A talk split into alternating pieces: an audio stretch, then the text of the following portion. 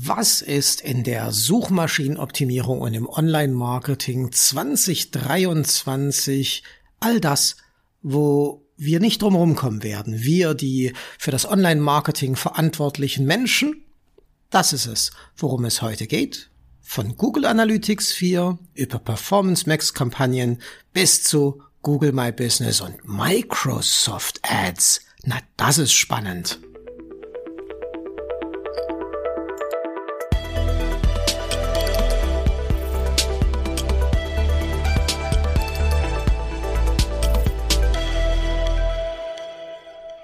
Und damit herzlich willkommen beim Happy Optimizing Podcast.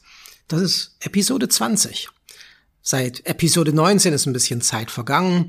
Wenn wir uns mal persönlich treffen, kann ich erzählen, warum das so gelaufen ist, ja, warum es da ein halbes Jahr lang ein bisschen Ruhe gab. Aber nun sind wir wieder da, nun gibt's uns wieder häufiger auf die Ohren und weil zu dem Zeitpunkt, wo ich diese Podcast-Episode aufnehme, gerade das neue Jahr 2023 heißt, habe ich mir gedacht, ich mache mal meine Gedanken darüber, was die Dinge sind, die in den nächsten 12, 24, vielleicht auch 36 Monaten für uns im Online-Marketing ja ein äh, zu den unumgehbaren Dingen gehören werden. Dinge, die neu dazukommen, Dinge, die sich verändern, Dinge, die auf unseren Zettel geraten, obwohl sie da bisher nicht waren. Und das habe ich mal in einer kleinen, schönen, übersichtlichen Liste zusammengebaut, die wir in den nächsten, ja, so 30, 40 Minuten abarbeiten werden. Und im Intro habe ich ja schon ein bisschen was erzählt dazu, ja, worum es denn gehen wird. Google Analytics 4, Google Ads, äh, Bing Ads, ja, Microsoft Ads, was ist denn da los? Ja, aber auch so Sachen wie ähm, TikTok, Instagram, alles, was so im Social Media los ist, habe ich alles zusammengefasst und freue mich, dass ich meine Gedanken äh, mit euch teilen kann und ihr Interesse daran habt. Äh, wenn ihr hm, etwas lesen wollt, äh, das aus meinem Kopf kommt, dann haben wir auch einen Happy Optimizing Blog im Übrigen. Und wenn ihr mich lieber mit Videospur sehen möchtet, also mit Bildbegleitung und nicht nur im Ton, dann empfehle ich euch den gleichnamigen YouTube-Kanal, den Happy Optimizing YouTube Channel. Ich werde recht häufig gefragt, was denn der neueste heiße Shit in der Suchmaschinenoptimierung sei. Viele Leute bringen mich ja äh, mit Suchmaschinenoptimierung sehr stark in Verbindung mit lokaler Suchmaschinenoptimierung und ähm, da wollen die Leute dann schon immer gerade so, wenn ein altes Jahr zu Ende geht und ein neues Jahr beginnt, wissen, was hatten sich da jetzt in der SEO schon wieder verändert? Was ist da jetzt neu dazu gekommen? Was ist denn der Hype? Was ist denn der Trend? SEO-Trends 2023 solche Blogbeiträge liest man ja auch recht regelmäßig. Und da muss ich aber eins dazu sagen. Ja. Trends in der Suchmaschinenoptimierung sind sehr, sehr, sehr, sehr selten. Das meiste, was wir in der Suchmaschinenoptimierung tun, das tun wir schon sehr lange, seit 10, 15, 20 Jahren, mehr oder weniger auf die gleiche Art und Weise. Ja. Es kann sein, wenn wir jetzt mal richtig lang zurückgucken, so 15, 20 Jahre, dass das nur ein Bruchteil der SEOs so gemacht hat, aber die, die das damals schon gemacht haben, waren auf jeden Fall ihrer Zeit äh, voraus und in den letzten ja, zehn Jahren seit den großen Google-Algorithmus-Updates in den Jahren 2011, 2012, 2013 geht sowieso an ausreichender Informationstiefe, an verständlichem Content, der wahr ist, der aktuell gehalten ist, der einzigartig ist, der Mehrwert für den Leserin, für die Leserin und den Leser liefert, der ansprechend aufbereitet ist, multimedial, da werde ich nachher noch ein paar Worte dazu sagen, fehlerfrei in Rechtschreibung und Grammatik und suchmaschinenfreundlich mit einem guten Snippet, da rede ich gleich noch drüber. Ja, das sind mal die Dinge, die wir eigentlich in den letzten 10, 15 Jahren schon immer gemacht haben und das ist ein Handwerk. Das ist keine Zauberei und das ist auch nichts Hypiges und Trendiges. Das kann man lernen und das ist etwas, das man mit viel Nerdigkeit im Herzen tun muss. Und wenn man alles, was da schon immer wichtig und richtig war, zu 100 Prozent umsetzt, dann hat man auch heute im Jahr 2023 immer noch eine realistische Chance, selbst mit einem neuen Webprojekt in die Top 10 einer Suchanfrage einzusteigen, selbst wenn sich in diesen Top 10 Menschen mit ihren Webseiten schon seit 10, 15 Jahren befinden und glauben, sie wären da fest betoniert. Und dann aus einer, wir machen ja Suchmaschinenoptimierung nicht nur um des Rankings willen, sondern vor allem darum, weil die Produkte, die Dienstleistungen, die wir über die Webseite äh, präsentieren, verkaufen wollen, wäre es natürlich ganz geschickt. Wir würden auch noch an den Conversion-Part in der Geschichte denken, den USP herausarbeiten, Verkaufs- und Lead-Fördern schreiben, Handlungsaufforderungen nicht vergessen. Und das ist eigentlich das Allerwichtigste, weil natürlich jeder ja, weil man ja immer Konkurrenz hat und alle, die, die diese Art von Produkt, diese Art von Dienstleistung offerieren, mehr oder weniger das gleiche Blaue vom Himmel herunter versprechen, versucht mit Expertenstatus und mit Social Proof, mit Testimonials, mit Sternchenbewertungen, äh, mit all diesen Dingen, die dafür sorgen, dass Vertrauen aufgebaut werden kann, dass auf der Webseite am Ende gekauft wird. Der Einstieg in der Suchmaschinenoptimierung in die Webseite ist die Suchergebnisseite bei Google und da gibt's diese Vorschau. Das Snippet. Und auch das ist ein Handwerk, das wir seit Jahren auf die gleiche Art und Weise betreiben. Da mag sich vielleicht mal über die Jahre irgendwie eine Titellänge leicht verändert haben, eine maximale Description-Länge für eine gewisse Zeit lang anders sein, aber im Grunde genommen gehört zu dieser äh, wichtigen, äh, grundlegenden Arbeit in der Suchmaschinenoptimierung seit Jahren ein starker Keyword-Fokus, sowohl in der URL der Seite, die wir optimieren, als auch im Seitentitel, als auch in der Meta-Description. Es gehört in den Seitentitel, in die Meta-Description, im Idealfall ein USP, ja, der einzigartige Verkaufspunkt. Es gehört, wenn es passt, in den Seitentitel, definitiv aber in die Description. Ja, eine Handlungsaufforderung, ein Call to Action. Und wenn ich wirklich eine Marke bin, also ein Household Name, jemanden, den wirklich jeder in Deutschland kennt, dann kann es auch sinnvoll sein, noch den Markennamen in den Seitentitel zu tragen. In der Description, wenn Platz ist, würde ich den Absender schon immer auch noch mal benennen, die, die Firma, die hinter der Webseite steht. Aber im Seitentitel würde ich das nur tun, wenn es wirklich ein großer, bekannter, und zwar wirklich breit bekannter Name ist, eine breit bekannte Marke ist, die der Absender äh, dieses Snippets ist. Und ansonsten, wenn wir regional oder lokal ranken wollen, dann ist es gar nicht das Unternehmen, das so wichtig ist im Seitentitel, sondern es ist der Ort. Es ist die geografische Zuordnung, die von großer Bedeutung ist. Ja, und das in absoluter Perfektion hinzubekommen, in der richtigen Länge, ohne zu lang und zu kurz zu sein, mit diesem Keyword-Fokus, ja, das, äh, und zwar ein Fokus auf ein Keyword, das sich sinnstiftend auf die betriebswirtschaftlichen Ziele des hinter diesem äh, Ranking stehenden Unternehmens ausgerichtet recherchiert habe. Das ist ja, große Kunst. Und da gibt's keinen Hype und da gibt's keinen Trend. Das ist einfach nur ganz krasse Arbeit. Ein lieber Kollege von mir, äh, Stefan Godulla, hat irgendwann mal, ich weiß nicht mehr, bei einem OMT, glaube ich, in, in der Pyramide, das muss dann 2019 gewesen sein. Oder? Ja, nee, nee, nee, nee, nee, 2020. 21, 2021, genau. Hat der die drei Erfolgsstufen der Suchmaschinenoptimierung präsentiert. Das fand ich sehr, sehr schön. Im ersten Schritt wollen wir Sichtbarkeit aufbauen, im zweiten wollen wir über die Klickrate Optimierung in den Suchergebnisseiten dafür sorgen, dass aus dem Ranking ein Besucher wird auf unserer Webseite. Und dann müssen wir mit guter äh, Nutzererfahrung mit der Zielseite und Conversion-Optimierung dafür sorgen, dass dieser Nutzer, den wir über die Suchergebnisseite auf unserer Webseite äh, weitergeleitet haben, dann auch tatsächlich kauft, ein Angebot anfordert, den Newsletter abonniert, sich in unserer Community anmeldet, was auch immer euer primäres Ziel ist, das ihr mit der Webseite verfolgt, die ihr da betreibt. Alles Handwerk.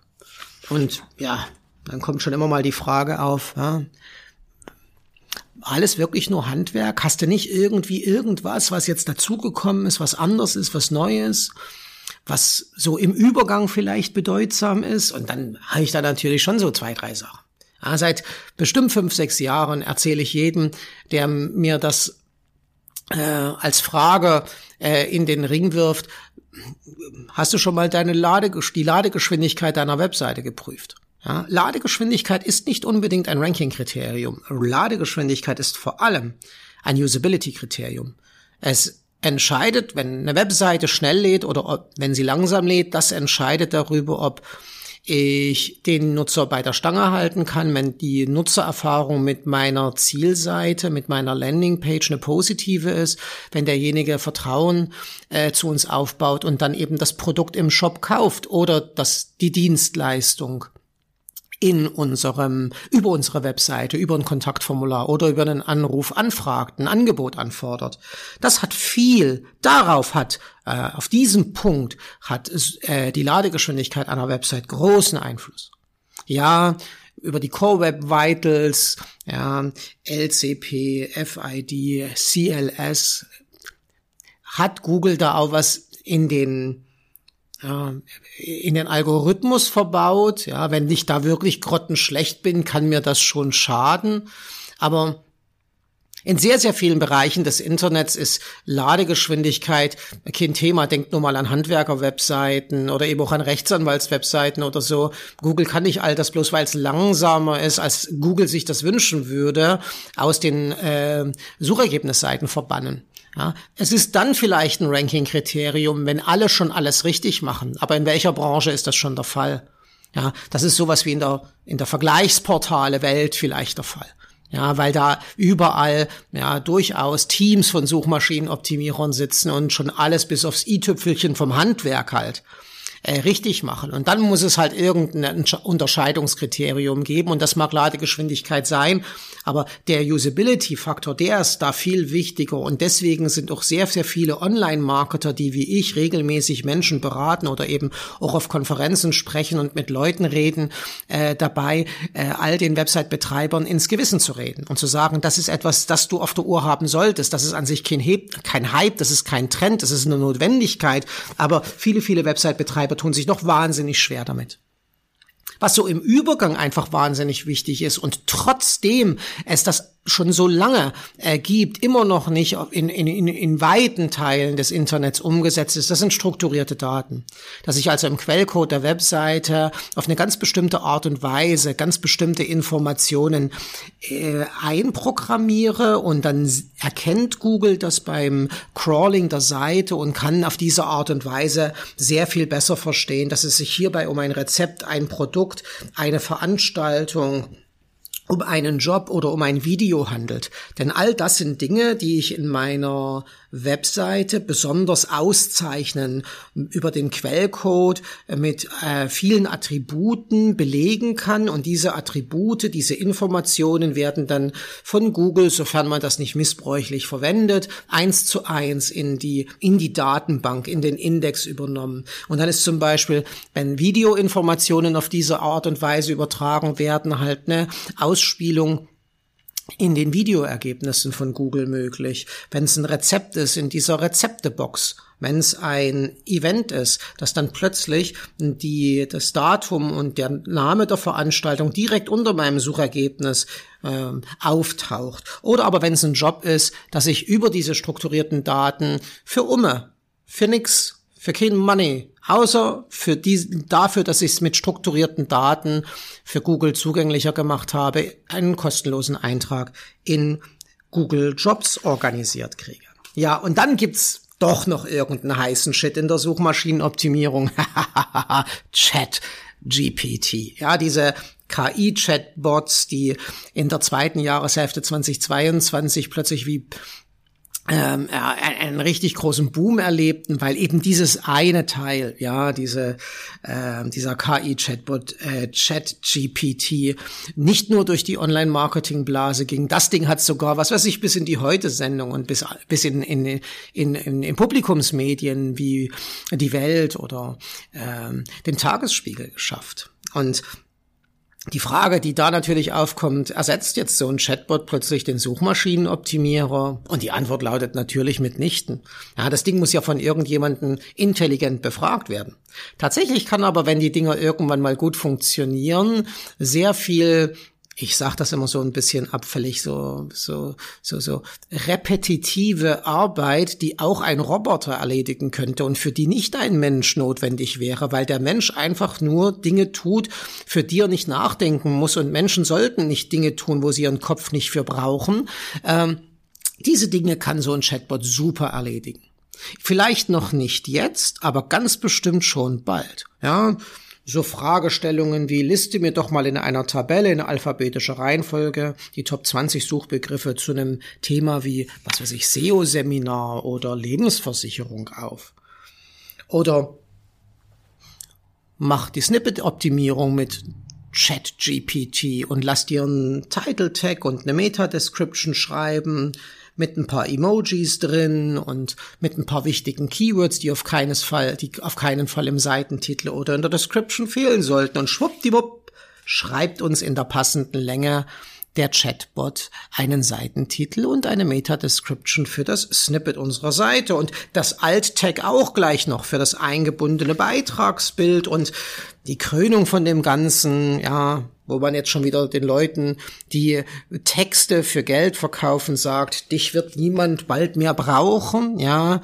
Man kann sich ganze Blogbeiträge man kann sich Glossar-Absätze ähm, von der magischen Feder eines solchen Chatbots schreiben lassen. Wenn man aber dann genau hinguckt, was der da so fabriziert, wenn man ihm diese Aufgabe erteilt, dann merkt man, so richtig geil ist das Deutsch, das der da schreibt. Wenn wir das nämlich jetzt in Deutsch äh, anwenden, noch nicht. Es wirkt eher wie ein SEO-Text in weiten Teilen noch, der aus dem Jahr 2013, aus dem Jahr 2011 stammt und nicht unbedingt wie das, was ein wirklich guter Texter, eine wirklich gute Texterin in diesem Moment für deutlich mehr Geld, aber dann eben auch mit einer deutlich höheren Qualität produzieren würde. Wenn ich top aktuelle Themen versuche da abzufragen, da muss ich sehr, sehr schnell lernen, dass ChatGPT keine Ahnung davon hat, denn das ist gar kein Live-Index, ja, für den Fall, dass ihr das noch nicht wusstet. Das ist eine feste Datenbank und der letzte Informationsstand ist 2021. Ja, damit ist das einmalig gefüttert worden, das Teil, und jetzt arbeitet es mit diesem Informationsstand. Also alles, was seit 2021 neu an Wissen in die Welt getragen wurde, das befindet sich nicht da drin und kann deswegen auch nicht Teil der Texte sein, die diese KI für uns schreibt.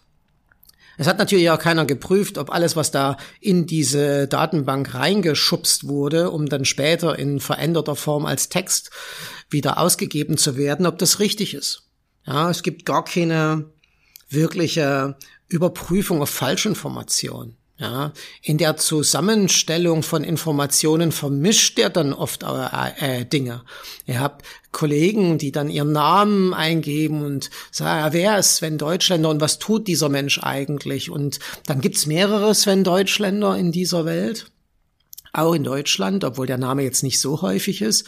Und dann mixt ChatGPT die äh, Lebensläufe von zweien oder dreien dieser Sven Deutschländers zusammen. Und es kommt dann ein ganz anderer Sven Deutschländer raus, als der, der hier gerade am Mikrofon sitzt. Und dann haben wir über sowas wie Urheberrecht noch gar nicht gesprochen. Die Datenbasis, auf der ChatGPT Antworten liefert, sind ja Texte Dritter. Und das ist deren geistiges Eigentum. Und das einfach zu verwenden, zu verändern, ohne denen dafür Geld zu zahlen, auch das ist wahnsinnig schwierig. Und da laufen ja schon Verfahren, da wird ja schon gekämpft. Und dann kommt sofort die Frage, ja Sven, heißt das, ich soll jetzt ChatGPT nicht nutzen? Die anderen machen das doch alle. Und ich antworte dann immer, nein, du sollst es nicht nicht nutzen, aber du sollst es mit Verstand nutzen. Ja, ich sage mal, es ist vielleicht der, der, der noch günstigere Weg als, was weiß ich, ein äh, Content.de oder ein Textbroker.de, um eine Textvorlage zu erhalten. Aber da muss natürlich immer noch jemand drüber gucken mit viel Sachverstand und aus diesem, aus dieser Textvorlage ein brauchbares Stück Content zu machen, das ich auf der Webseite veröffentlichen kann. Und wenn ich dann beim Veröffentlichen bin, und dann bin ich jetzt bei einem großen zweiten Block, dann sollte dieses Stück Content, das auf der Webseite veröffentlicht wird, nicht mehr nur aus Text bestehen. Diese Zeiten sind einfach vorbei. Schaut euch an, wenn ihr jetzt, was weiß ich, 30 seid, wenn ihr 40 seid, wenn ihr vielleicht sogar wie ich schon über 50 seid, was eure Nichten, eure Neffen, was, wenn ihr jetzt noch ein paar Tage älter seid, was eure Enkelinnen und Enkel, ja, im Internet tun, wie die das World Wide Web konsumieren. Und ihr werdet sehen, dass es sehr, sehr, sehr, sehr viel bewegt Bild und dann kommt lange nix und dann kommt sowas wie Instagram und dann kommt lange nix und dann kommen Texte. Blogbeiträge, die die sich durchlesen müssen, um was äh, zu erfahren. Ja, das ist die Zukunft. Multimedial aufbereiteter Content ist. Der Text ist weiter nötig, denn auf Basis des Textes ranken wir in der Google-Suche, aber das muss begleitet werden mit Grafiken, mit Fotos, mit Bildergalerien, mit Audiostücken, mit Videos, äh, gerade ob das nun ein Erklärvideo ist oder ob das einfach nur ein Imagevideo ist, ähm, aber es können auch andere Bestandteile, die mit die dann zu einer interaktiven Auseinandersetzung mit dem Content führt, angedacht werden. Zum Beispiel das Bereitstellen von PDFs, die man downloaden kann. Ja, oder das Beantworten eines Quizzes, dann haben wir sogar noch so ein bisschen Gamification drin. Ja, wenn man so einen Blogbeitrag zu Ende gelesen hat, dann kann man ja ruhig dem Leser mal drei Fragen stellen und mal sehen, ob er es wirklich gründlich genug gelesen hat und vor allem, ob er verstanden hat, was er gelesen hat. Also diese Multimedialität, die Einbindung von Audio, von Video, also audiovisuelles neben dem Text als Begleitung des Textes, nicht als Ersatz des Textes zu verwenden, das halte ich für wahnsinnig wichtig. Und warum? Wo kommt das her? Das kommt von TikTok, Twitch und Snapchat. Ich weiß nicht, wer von euch die ARD ZDF Online-Studie kennt. Die wird jedes Jahr veröffentlicht also ich glaube halt immer so im, im, im vierten Quartal.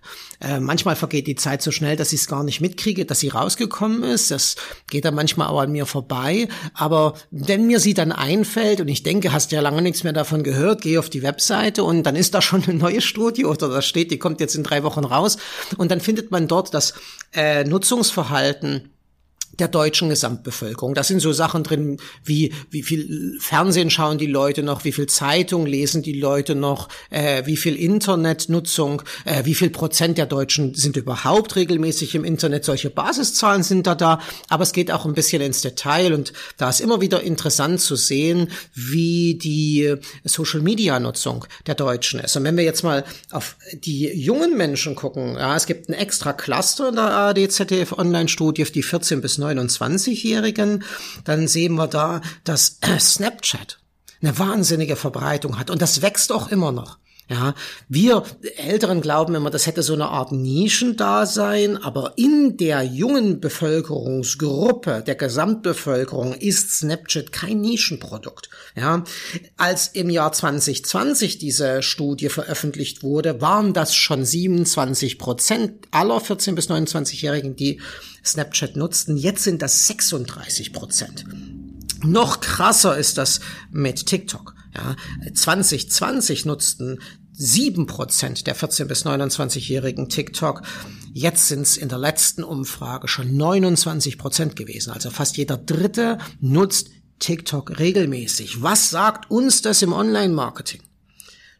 Es sagt uns spätestens dann, wenn junge Menschen, aus welchem Grund auch immer, zum Beispiel weil ich Azubi stellen oder duale Studenten, äh, Studierendenstellen besetzen muss, ja, dass ich die Zielgruppe, die ich dafür brauche, diese jungen Menschen, die die Ausbildung, die das duale Studium durchziehen wollen, sollen, ja, dass ich die am ehesten dort finde.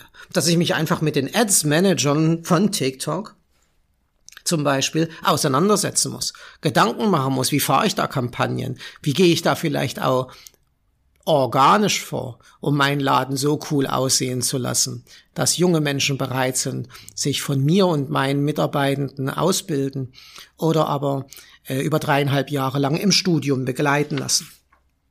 Das heißt aber noch lange nicht, bloß weil TikTok und Snapchat und Twitch so fett bei den jungen 14 bis 29-Jährigen ähm, vertreten sind, dass das, was Meta da treibt, Facebook, Insta, Messenger, dass das tot ist. Ja, das ist ja wirklich etwas, das ich nicht mehr hören kann. Ja, Punkt, Punkt, Punkt ist tot, SEO ist tot, Facebook ist tot, ein alter Scheiß. Wenn man sich die Gesamtbevölkerung anguckt, muss man eben immer noch feststellen, dass man über die Meta-Plattformen, über Facebook, über Insta und den Messenger, den Großteil der Deutschen sehr, sehr gut erreichen kann. Bin ich also mit dem Geschäftsmodell, das ich da habe, in der Mitte der Gesellschaft verwurzelt, möchte ich meine Produkte und Dienstleistungen im B2C oder im D2C-Bereich an äh, den normalen Durchschnittsbürger verkaufen, dann ist es immer noch so, dass da, wenn ich ein vollumfängliches, ein, ein ganzheitliches Online-Marketing betreiben möchte, um Meta nicht drumherum komme. Instagram ist in allen Altersklassen im Moment ganz weit oben. Auch bei den 14- bis 29-Jährigen ist Insta immer noch ein äh, krasses Ding. Will ich erwachsene Menschen erreichen, also erwachsen bis hin zu 65 plus, dann sind Facebook und Messenger Messenger auf jeden Fall auch heute noch im Jahr 2023 das Mittel der Wahl. Das steht unumwunden fest. Und wo wir dann noch gerade bei der Ausdiversifizierung unseres Online-Marketings sind, also nicht die ganze Zeit immer nur in der Dimension Google denken, sondern eben schauen, was gibt's denn sonst noch für Plattformen jenseits der eigenen Webseite und jenseits der eigenen Daten, zum Beispiel sowas wie E-Mail-Marketing, das ist halt die Nutzung von eigenen Daten, äh, wo ich präsent sein kann, dann ist das eben sicherlich äh, so etwas wie TikTok, sicherlich äh, so etwas wie Meta und in zunehmendem Maße wohl in den nächsten ein, zwei, drei, vier, fünf Jahren auch wieder Microsoft. Wer hätte das gedacht? Microsoft dreht nämlich gerade ein bisschen auf. In den letzten fünf bis zehn Jahren war Werbung bei Microsoft ja eigentlich nur Werbung in der Suchmaschine Bing. Und das haben eigentlich nur noch Leute gemacht, die im B2B unterwegs sind, weil in diesem Umfeld doch noch sehr, sehr viele Menschen mit einem klassischen Desktop-Rechner oder mit einem Laptop unterwegs sind. Viele dieser Geräte sind Windows-Geräte und in Windows ist Bing als Suchmaschine so stark verbaut, dass interessante Zahl 24 Prozent aller Suchanfragen auf einem Windows-Gerät in Bing landen. Das ist nicht immer absichtlich, das geben die bei Microsoft auch zu. Das ist so geschickt verbaut, dass da auch unabsichtlich Suchanfragen gestellt werden, die dann aber auf eine erstaunliche Weise zum Teil auch mega multimedial beantwortet werden. Diese Dinge machen schon Spaß. Das muss man sagen. Also, ja, wenn man so über den äh, über diesen kleinen Wetterbericht, der unten rechts in der Statuszeile zu finden ist oder in der äh, Suchfunktion von Windows äh, 10 aufwärts immer dieses diese kleine Grafik anklickt, da kommt man in Content-Welten, die spannend sind. Da macht Microsoft einen wahnsinnig guten Job. Aber das ist halt alles nur Desktop. Und wir wissen, dass der Desktop in der breiten Bevölkerung ähm, eine untergeordnete Rolle spielt. In Privathaushalten gibt es faktisch keine Desktops mehr. Die Leute haben Smartphones, die Leute haben Tablets. Und dort ist Microsoft deswegen vor allem nicht präsent, weil es halt mit dem Windows-Betriebssystem den Weg auf diese Endgeräte nicht geschafft hat. Da gibt's iOS, was weiß ich, 15 bis 20 Prozent, je nachdem, welcher Statistik man glauben darf, und dann gibt's da Android. Und in dieser Welt, in beiden Welten, in der Android-Welt wie in der iOS-Welt, weil Apple keine eigene Suchmaschine hat, ist Google einfach die Suchmaschine Nummer eins. Dabei ist die Maus keinen Faden ab. Auf dem Desktop hat sich in der Zwischenzeit, weil das so krass verbaut ist, in den Windows-Geräten äh, Bing einen Marktanteil so von zehn Prozent in Deutschland äh, abgegriffen das ist schon eine signifikante Größe. Wer in seinen Webseiten, in seinen B2B-Webseiten die Top 10 äh, äh, Traffic-Quellen anschaut, in diesen äh, Webstatistiken ist Bing immer unter den Top 5, mindestens aber unter den Top 10 zu finden. Doch, das reicht Bing nicht. Bing ist schon, äh, nee, Microsoft muss ich ja sagen, Microsoft nicht, denn die wissen natürlich, dass die Musik eigentlich auf dem Smartphone spielt. Wie da hinkommen, wenn ich kein eigenes äh, Betriebssystem habe, das auf solchen Geräten läuft. Ich muss mir Partner suchen, die schon auf diesen Geräten sind. Und da hat sich Microsoft heimlich und leise in den, nächsten, in den letzten ein, zwei Jahren ein Partnernetzwerk aufgebaut, das sie zu einer Art Display-Netzwerk jetzt bündeln, wo man schon sagen muss, das ist erstaunlich, was da geht. Ja, sie haben ja LinkedIn vor ein paar Jahren gekauft. Sie haben dieses MSN, ja, das in vielen Ländern auch mit einer lokalen Version läuft und ordentlich Traffic hat. Sie haben die Xbox, ja, wo sie junge Leute erreichen können über die Gaming-Konsole.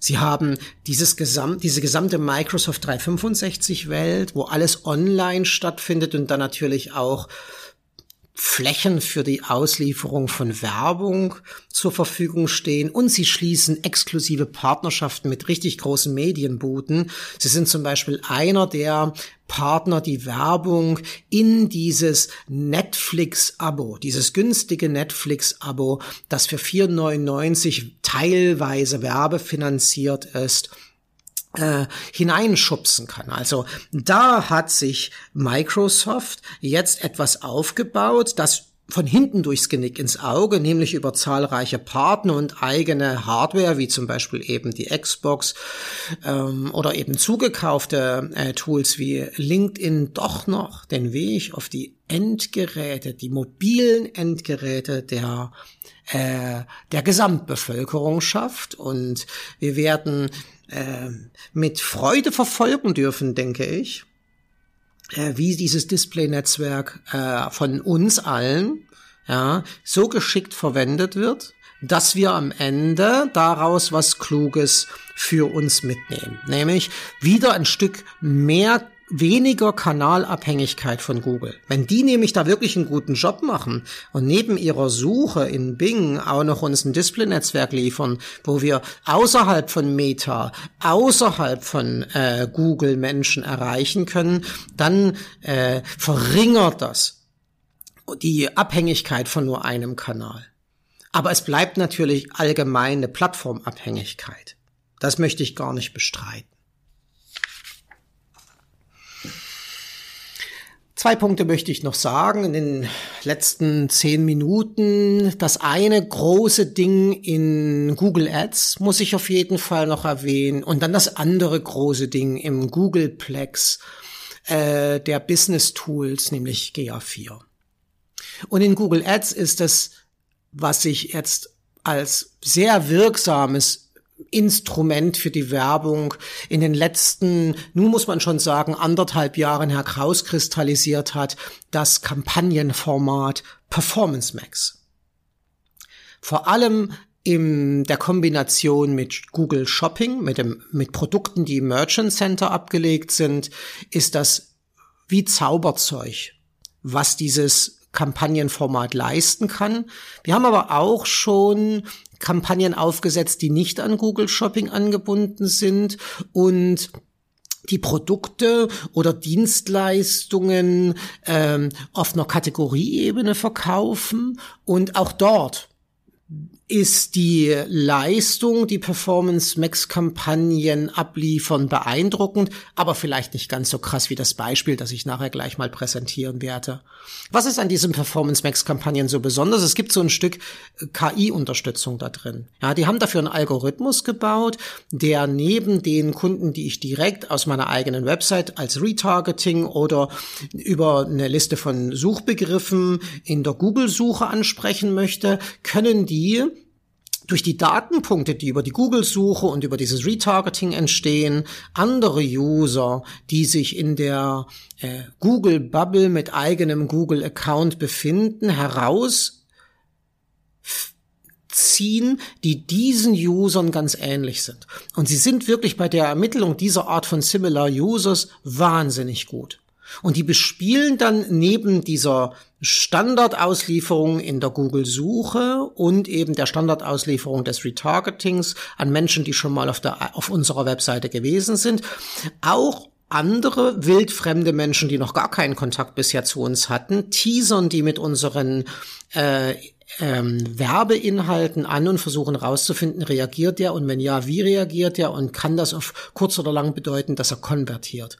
Und dann bilden sie noch zusätzlich aus allen konvertierenden Usern ähm, Zielgruppen und gleichen diese Zielgruppen dann wiederum mit ihrem eigenen Gesamt-User-Datenbestand ab und auch was dort an potenziellen ähm, Interessenten für unsere Produkte und Dienstleistungen herausgerechnet wird, das wird dann mit einer Werbung proaktiv angesteuert, um eine Reaktion zu ähm, zu provozieren. Entweder ist diese Reaktion einfach Ignoranz, dann weiß man, das war jetzt ein äh, Trial, der zum Error führte, oder aber tatsächlich, es findet eine Interaktion mit der Werbeanzeige statt. Da haben wir jemanden, der noch gar nicht wusste, dass er braucht, ja, was wir da offerieren und nur durch diesen geschickten Algorithmus äh, konnte eine Ausspielung der Anzeige an diesen Menschen erfolgen. Damit das genauso funktioniert, brauchen diese Performance Max Kampagnen aber wahnsinnig viele Daten von uns. Und deswegen ist der Aufbau einer Performance Max Kampagne auch wahnsinnig anstrengend.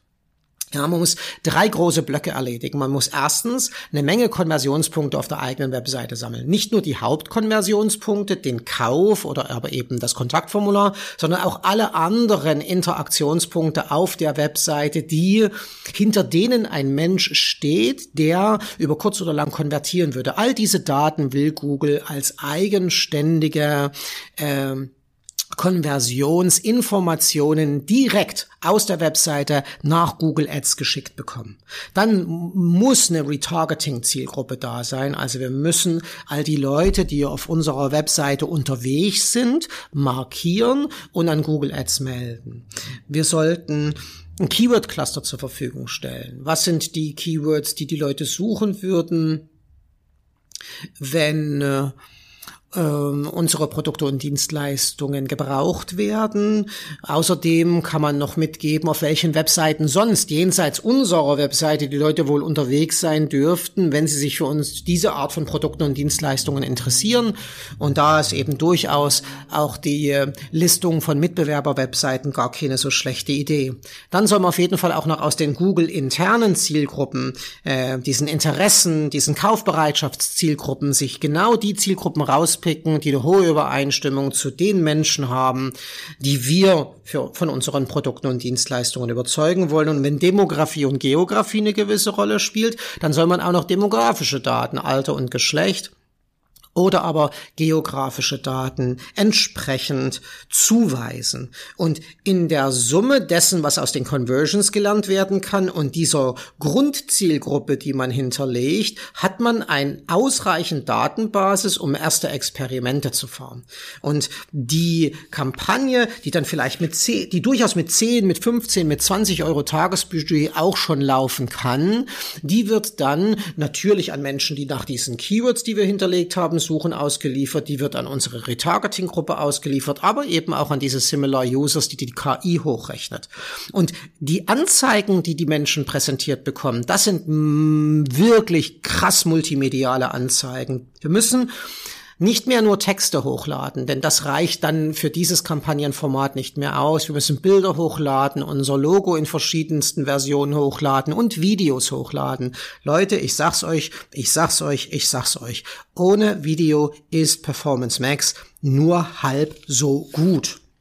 Das liegt an diesen Nichten, diesen Neffen, diesen Enkelinnen und Enkeln, die halt eben die Multimedialität, die das Bewegtbild brauchen. Habt ihr keine Videos, bietet Google jetzt seit kurzem sogar in Google Ads über den Bereich der sogenannten Asset-Bibliothek an, dass ihr mit einem Video Creator, da drin sind so knapp 30 Vorlagen von Werbespots enthalten, äh, über solche, über Templates äh, die ihr vollkommen individualisieren könnt, euch einen Werbespot bauen könnt, wenn ihr selber so etwas wie einen Werbespot gar nicht habt. Und wenn ihr dann wirklich all diese Datenpunkte ja, das mit den Conversions komplett in den Griff bekommen habt, wenn ihr die Zielgruppensignale richtig krass aufgebaut habt, wenn ihr die Assets komplett bespielt hat, mit allem, was an Bildern möglich ist da rein, mit allem, was an Logos möglich ist, mit allem, was an Videos verlangt wird, mit allen Textbestandteilen, die die gerne für die Anzeigenkreation haben möchten, dann verspreche ich euch, wird das funktionieren. Das wird funktionieren. Ich habe ein ganz krasses Beispiel dabei. Ein Online-Shop im Dezember. Ähm, kleines Projekt, also nicht so was Hochdrehendes wie Zalando, eher nischiges Produkt, ja, haben wir in einer Woche 135 Conversions organisiert. Diese 135 Conversions zu erzielen hat 902 Euro Werbebudget gekostet. Und aus diesen 135 Conversions sind 19.100 Euro Umsatz entstanden. Das ist ein Return on Ad Spend auf einen Umsatz von 2117 Prozent. Jeder in das in diese Performance Max Kampagne gesteckte Marketing Euro hat 21,17 Euro Umsatz gebracht. Das sind schon krasse Leistungen. Auch die Conversion Rate ist beeindruckend. Ja, die wissen irgendwann wirklich, auf wen das Produkt funktioniert, auf wen die Dienstleistung funktioniert. Da sind Conversion-Raten von, was weiß ich, drei, vier, fünf, sechs Prozent keine Seltenheit. Ja, und dann ist da noch, und jetzt brauche ich doch 45 Minuten für diese Podcast-Episode, weil jetzt schon 39 rum sind und ich über GA4 noch nichts gesagt habe. Ja, Google Analytics 4, das wird heute, äh, und in den nächsten, das wird heute, na, ja, ihr wisst, was ich meine, das wird dieses Jahr im Jahr 2023 ein Riesending. Ja, da ist jetzt der, der Tag nahe, der 30. Juni 2023, in dem das alte Universal Analytics dann abgeschaltet werden soll. Und dann gibt's nur noch Google Analytics 4. Und bis dahin, wenn ich diese Webanalyse weiter auf die Art und Weise mit Google organisieren will, muss ich es geschafft haben, das Google Analytics 4 zum Laufen zu bringen. Und ich weiß, dass viele einen ganz krassen Aber gegen äh, Google Analytics 4 haben. Da hat man irgendwann mal vor einem Jahr reingeguckt und fand das alles ganz fürchterlich. Aber ich sage euch, seitdem ist viel passiert in diesem System. Wahnsinnig viele Metriken stehen jetzt zur Verfügung. Es gibt wieder eine Absprungrate, es gibt Seiten pro Sitzung, es gibt Conversion-Rate, es gibt Landingpage-Berichte im Standard. Ich kann jeden dieser Berichte auf meine persönlichen Bedürfnisse, auf das Metrikenset, das ich brauche, individualisieren. Ich kann sogar diese individuellen Berichte in der Navigation fest verhaken, kann mir meine ganz eigene Navigation in Google Analytics 4 bauen. Ja, es ist in der Zwischenzeit, was die automatischen Ereignisse angeht, wahnsinnig viel passiert. Jetzt werden da zum Beispiel auch äh, die Kontaktformulare, out, das, die, Interaktion mit Kontaktformularen automatisch mitgetrackt.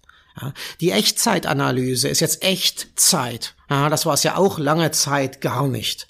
Ja, all das, all das ist Beleg dafür, dass es Google ernst ist. Und noch krasser ist es eigentlich, äh, den Leuten, oder noch krasser merkt man daran, wie wichtig es ihnen ist, weil sie jetzt Google Optimize einstampfen und in einem Nebensatz dieser Sunset-Benachrichtigung äh, der User mitteilen, dass das AB-Testing zukünftig Teil von Google Analytics 4 werden soll. Also die haben etwas vor mit diesem Tool und weil sie wollen, dass die Menschheit es nutzt, werden sie alles daran setzen, dass es ein für uns in unserem Marketingalltag, in uns, für unsere Webanalyse sinnstiftendes, ein uns schlauer machendes Tool werden wird. Gebt ihnen diese Chance. Nutzt jeden neuen Schritt, der dazu kommt. Seid offen für dieses neue Ding, denn ich glaube, irgendwann werden wir an einen Punkt kommen, wo wir sagen, Gott, wenn ich geahnt hätte, dass ich das alles kann, hätte ich vielleicht nicht so viel rumgemeckert in dieser Übergangsphase. Ja, also nehmt es eher als einen als einen großen Schritt nach vorn, der jetzt vielleicht ein bisschen mühsam im Übergang ist, aber ich bin mir sehr sicher, dass ihr in äh, zwei, drei Jahren euer Universal Analytics, das ihr im Moment noch sehr liebt, ja, das wollt ihr dann nicht mehr zurück. Da bin ich mir ziemlich sicher. okay. War doch eine ganze Menge, oder? Drei Sachen vielleicht so gedanklich zu mitnehmen.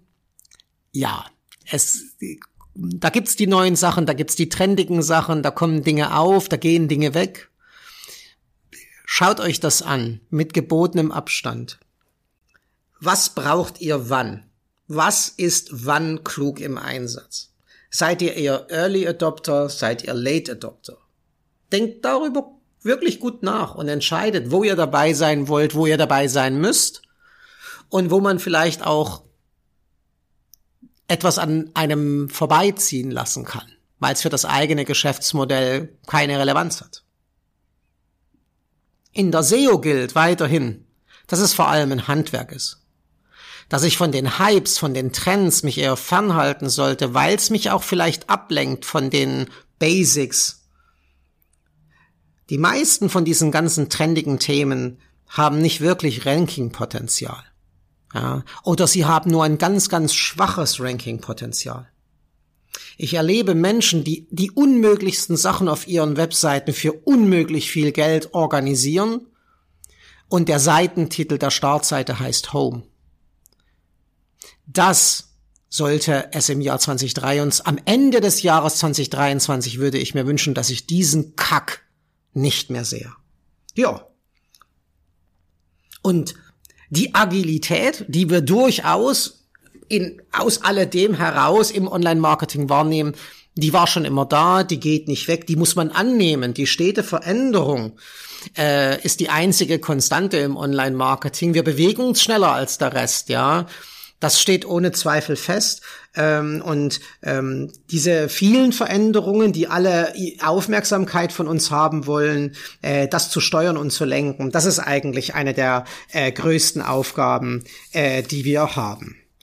Wenn ihr ähm, aus Berlin seid, wenn ihr das mit mir noch ein bisschen alles weiter diskutieren wollt, dann habt ihr live dazu am 23. März 2023 eine Chance. Das ist ja vom äh, Zeitpunkt der Aufnahme äh, dieser Podcast-Episode noch acht Wochen entfernt. Ähm, wir haben hier bei uns äh, nun für 2023 beschlossen, wieder unsere Präsenz-Meetup Abende fortzusetzen, die wir äh, im März 2022 jäh abbrechen lassen mussten, weil da die Pandemie begann. Und das erste Meetup wird sich um all diese Themen drehen, die in 2023 im Online-Marketing wichtig sind. Google Analytics 4, Performance Max, äh, aber auch alles, was in Google My Business, in Google Business Profiles gerade so an Änderungen in den letzten Wochen und Monaten geschehen ist. Das werden wir da beleuchten, gibt einen Vortrag, so eine Stunde, eine Stunde 15 und eine Menge Networking drumrum. Also wer in Berlin ist, an diesem Tag, das ist ein Donnerstag, der 23. März, und wer sowieso ein Berliner ist und sich für Online-Marketing interessiert oder im Online-Marketing präsent ist, der sollte sich diesen Abend vormerken und gerne zu uns in die Agentur kommen. Ja, wir stehen dann wieder wieder für alle offen. Es gibt ein paar alkoholfreie Getränke und auch ein bisschen Happa Happa.